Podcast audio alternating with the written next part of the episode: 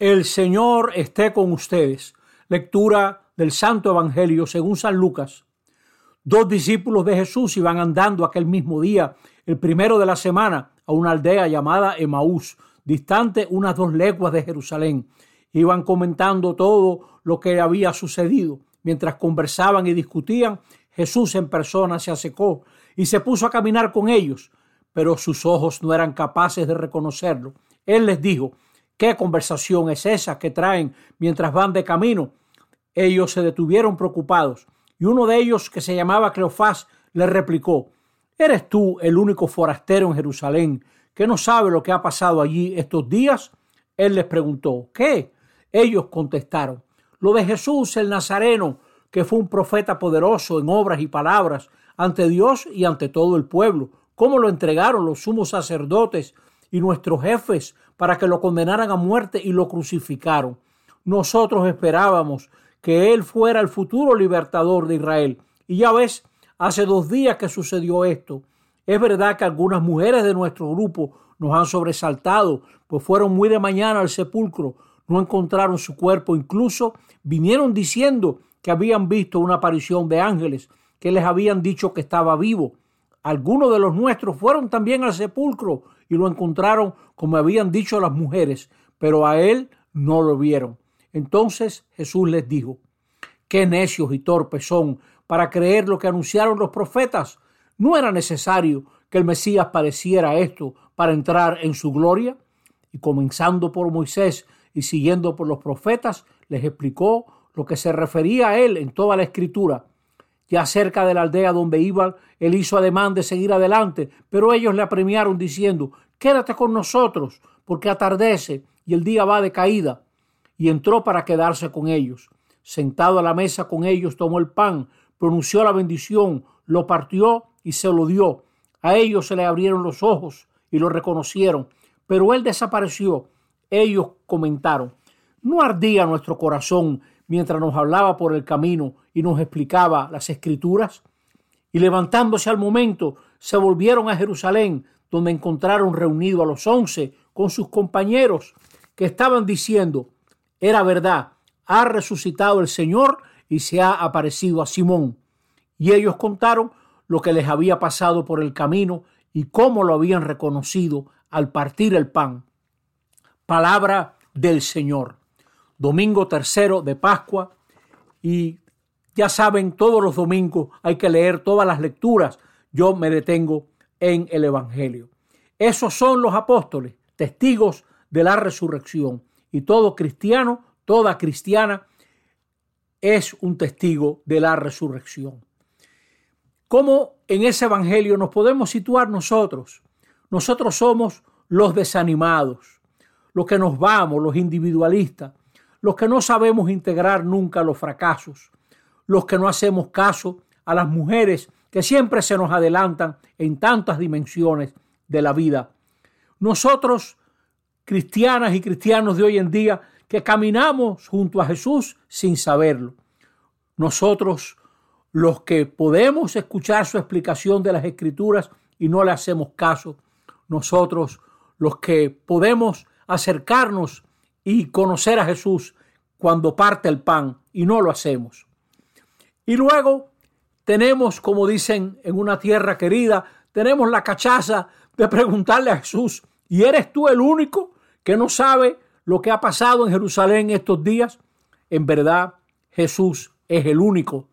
Jesús es el único. Y nos tiene que ayudar a aprender a valorar a las personas, para que le demos su verdadero valor a la mujer y todo lo que nos aporta. Nosotros, los que tenemos que salir del individualismo que siempre acaba mal para descubrir la comunidad. Los que tenemos que dejar que Jesús oriente nuestra esperanza para esperar lo mismo que esperó Jesús. Miren este texto, no se dan cuenta cómo la primera comunidad nos está dando, ofreciendo todo un camino para vivir la vida. Primero hay una liturgia de la palabra donde Jesús explica las escrituras. Luego tenemos la fracción del pan, la parte eucarística, y luego encontramos a la comunidad reunida que confirma a esos dos discípulos.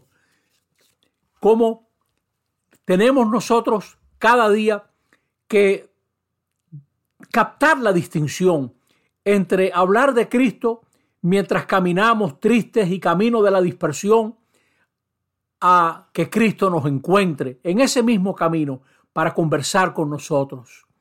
¿Cuánta gente ha cambiado su vida en un buen retiro? Por ahí anda un retiro que lleva el nombre de Emaús, que ha hecho tanto bien. Nosotros somos los que abandonamos las cosas cuando no salen como queremos.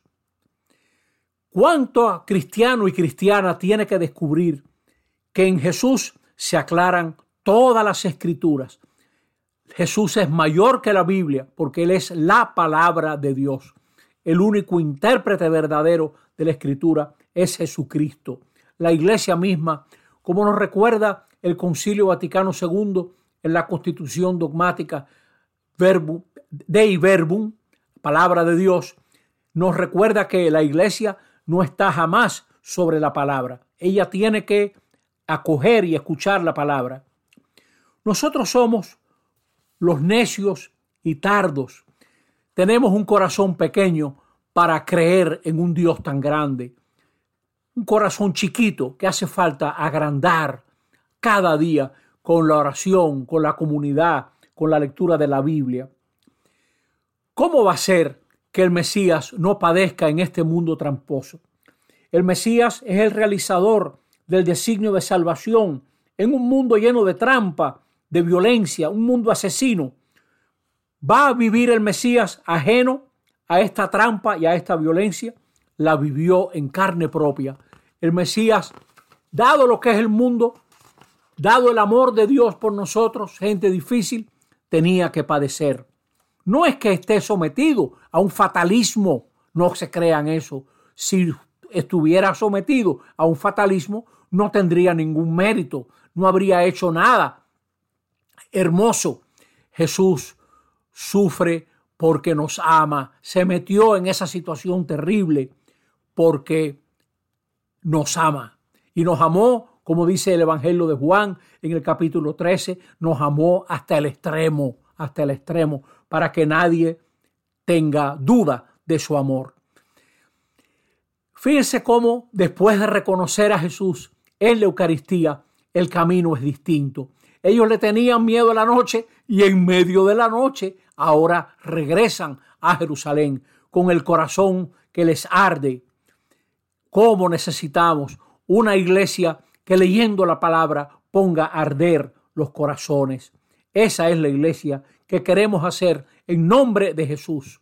Jesús el viviente, Jesús aquel a quien la muerte no pudo retener porque vivió y murió en Dios nuestro Padre. Y el Padre es Dios de vida. Aquí lo descubrimos, en este camino, en este camino que hacemos junto a Jesús de Nazaret, que nos explica las escrituras, parte para nosotros el pan y es el gran formador y creador de la comunidad que tú y yo lo podamos descubrir. Así sea. Amén.